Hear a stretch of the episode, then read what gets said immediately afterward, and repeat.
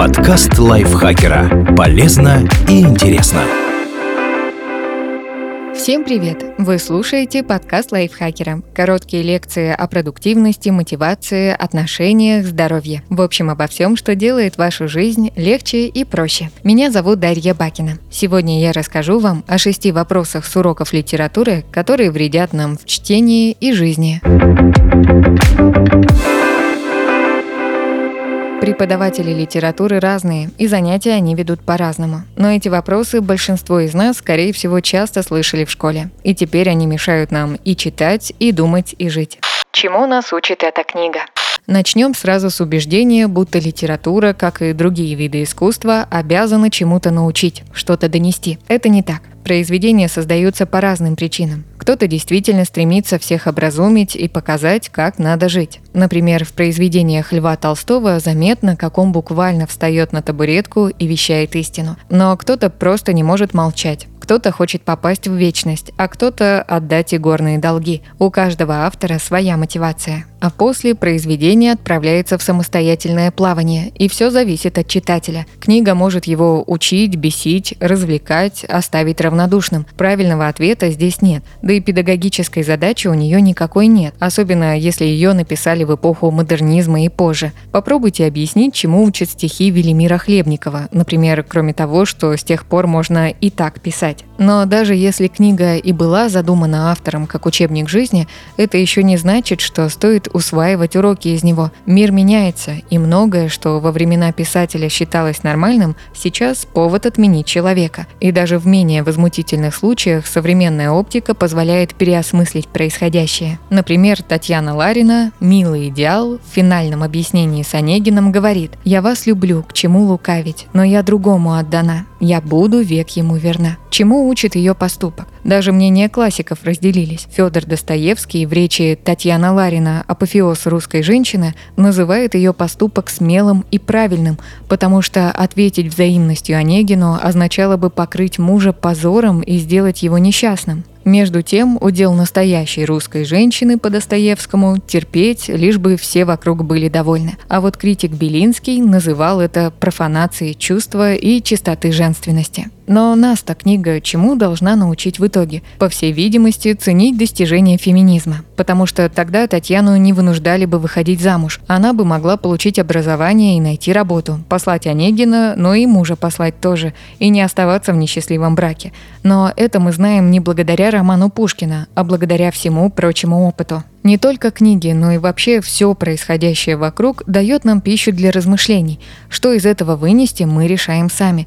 Кто-то учится на своих ошибках, кто-то на чужих, а кто-то постоянно наступает на одни и те же грабли. Если бы художественные произведения непременно учили, это было бы директивное послание, которое вообще не нужно было бы обсуждать, ведь на уроках физики не дискутируют о правильности формул в учебниках. Потому правильнее было бы спрашивать не о том, чему учит книга, а о том, на какие мысли она натолкнула читателя и какие выводы он для себя сделал.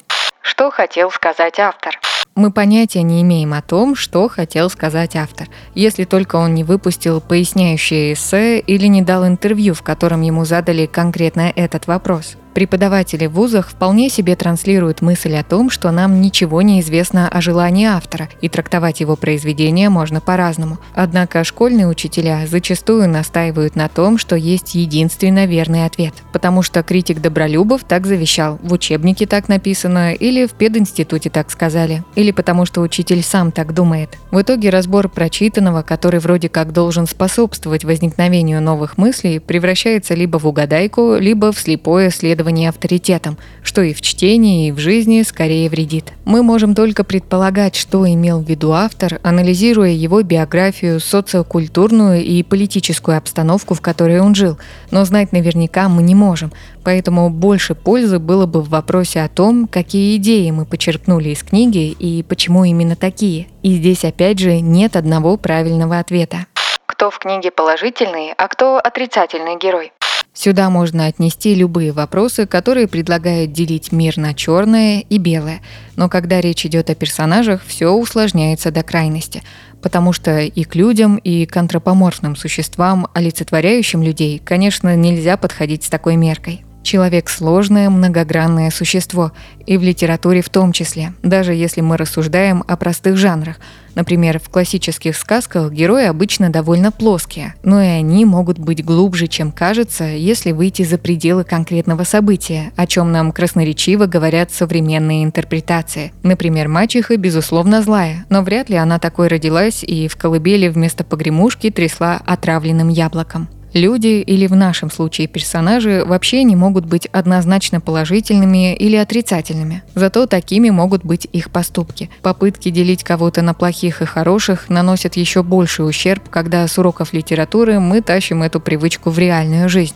А мы это делаем, иначе бы не развешивали так щедро ярлыки на окружающих. Гораздо интереснее смотреть на героев как на объемных личностей, а не как на плоские фигуры, и рассуждать о том, какие у них положительные и отрицательные стороны, как они себя проявляют и как докатились до такой жизни. Какие приемы использовал автор? Кажется невозможно изучать литературу без понятия о том, как пишутся книги. Но большинству людей это пригодится в жизни не больше, чем алгебра. Деконструкция художественного произведения будет полезна только тем, кто хочет связать себя с книгами профессионально. Зато у всех остальных такой разбор может напрочь отбить всякое желание читать, потому что это смещает фокус. Например, многие любят музыку и умеют включать плеер, чтобы ее послушать. Но немногим интересно разобрать гаджеты с собрать его заново. Если всем дать такое задание, большинство останется сидеть в тишине с кучей деталей. Авторские приемы лучше оставить литературоведам и будущим писателям, а не семиклассникам. Во что была одета главная героиня? Когда детали имеют значение, они запоминаются. Если у Достоевского все желтое, мы не забудем об этом до конца дней своих, хотим мы того или нет. Если у Ремарка кто-то кашлянул, мы точно знаем, что все закончится туберкулезом. Если в детективе на первой странице промелькнула брюнетка с ножом, то мы непременно обратим внимание на цвет волос других женских персонажей. Но если героиня носит красные сапожки, никак не влияющие на сюжет, это знание пригодится разве что для косплея. В остальном это несущественно. Детали из произведений удобно использовать при составлении тестов, квизов и подобного, но ничего полезного их механическое запоминание не несет, при том, что очень затрудняет чтение. Малозначительное надо уметь пропускать и в книге, и в жизни. Что вы думаете об этом, но только словами Белинского и Добролюбова. Вопрос «что вы думаете» сам по себе великолепен. Он должен почаще звучать где угодно. Проблема в ответе. Мало кто хочет услышать, что мы на самом деле думаем.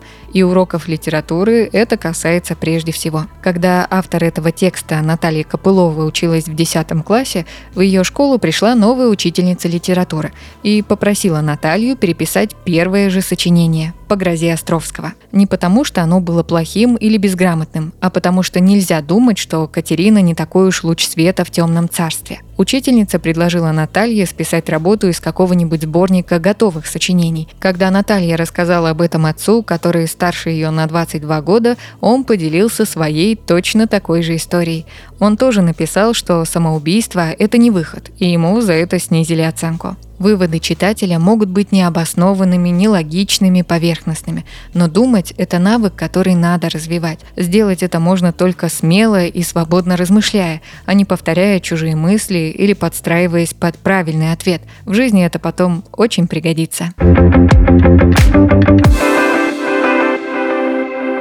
Спасибо Наталье Копыловой за этот текст. Подписывайтесь на подкаст Лайфхакера на всех платформах, чтобы не пропустить новые эпизоды. Ставьте ему лайки и звездочки. Это помогает узнать о нас новым слушателям. А еще включайте наш подкаст «Пульверизатор науки». В нем мы разбираемся в непростых научных темах вместе с экспертами. На этом я с вами прощаюсь. Пока.